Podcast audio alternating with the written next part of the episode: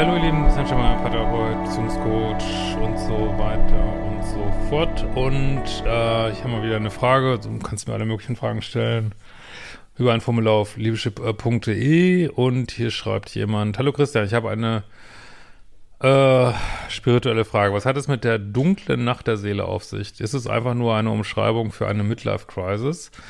Und sind toxische Beziehungen quasi ein Katapult, um dort reinzukommen? Liebe Grüße, Cincarella. Ähm, also, das ist so ein Spruch, der geistert viel durch die Selbsthilfe, Psychologie oder Psychologie überhaupt und kommt tatsächlich ähm, aus einem Gedicht eines katholischen Mystikers, äh, Johannes von Kreuz, und der hat es geschrieben, als er ein Jahr im Kerker war, kann man sich vorstellen, dunkle Nacht der Seele.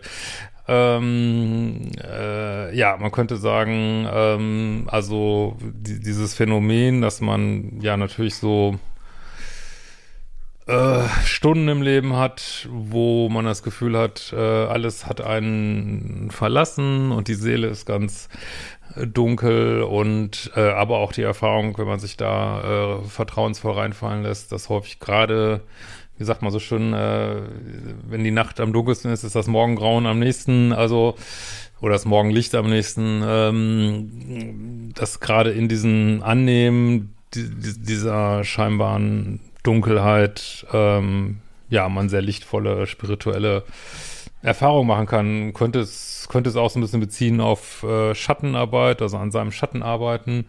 Und äh, er hat eigentlich wüsste ich jetzt nicht, dass das so mit Midlife Crisis, aber toxische Beziehungen auf jeden Fall, kannst du auf jeden Fall eine dunkle Nacht der Seele haben. Ja, wenn ihr es auch schon mal erlebt habt, könnt ihr gerne in die Kommentare schreiben und wir sehen uns bald wieder.